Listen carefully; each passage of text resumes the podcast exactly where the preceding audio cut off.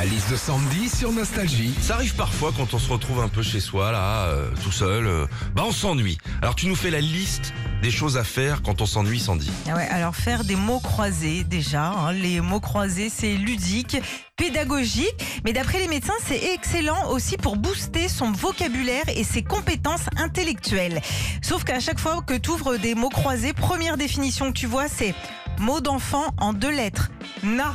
Ah bah super la compétence intellectuelle. hein.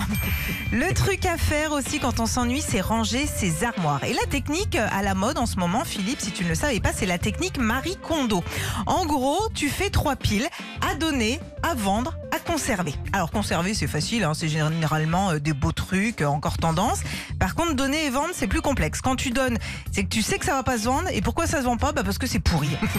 Et puis dernière chose à faire quand on s'ennuie, c'est prendre le temps de libérer de l'espace sur nos téléphones ou nos tablettes. Ah, pas bête Ça c'est important. On supprime les photos, les mails, les vidéos.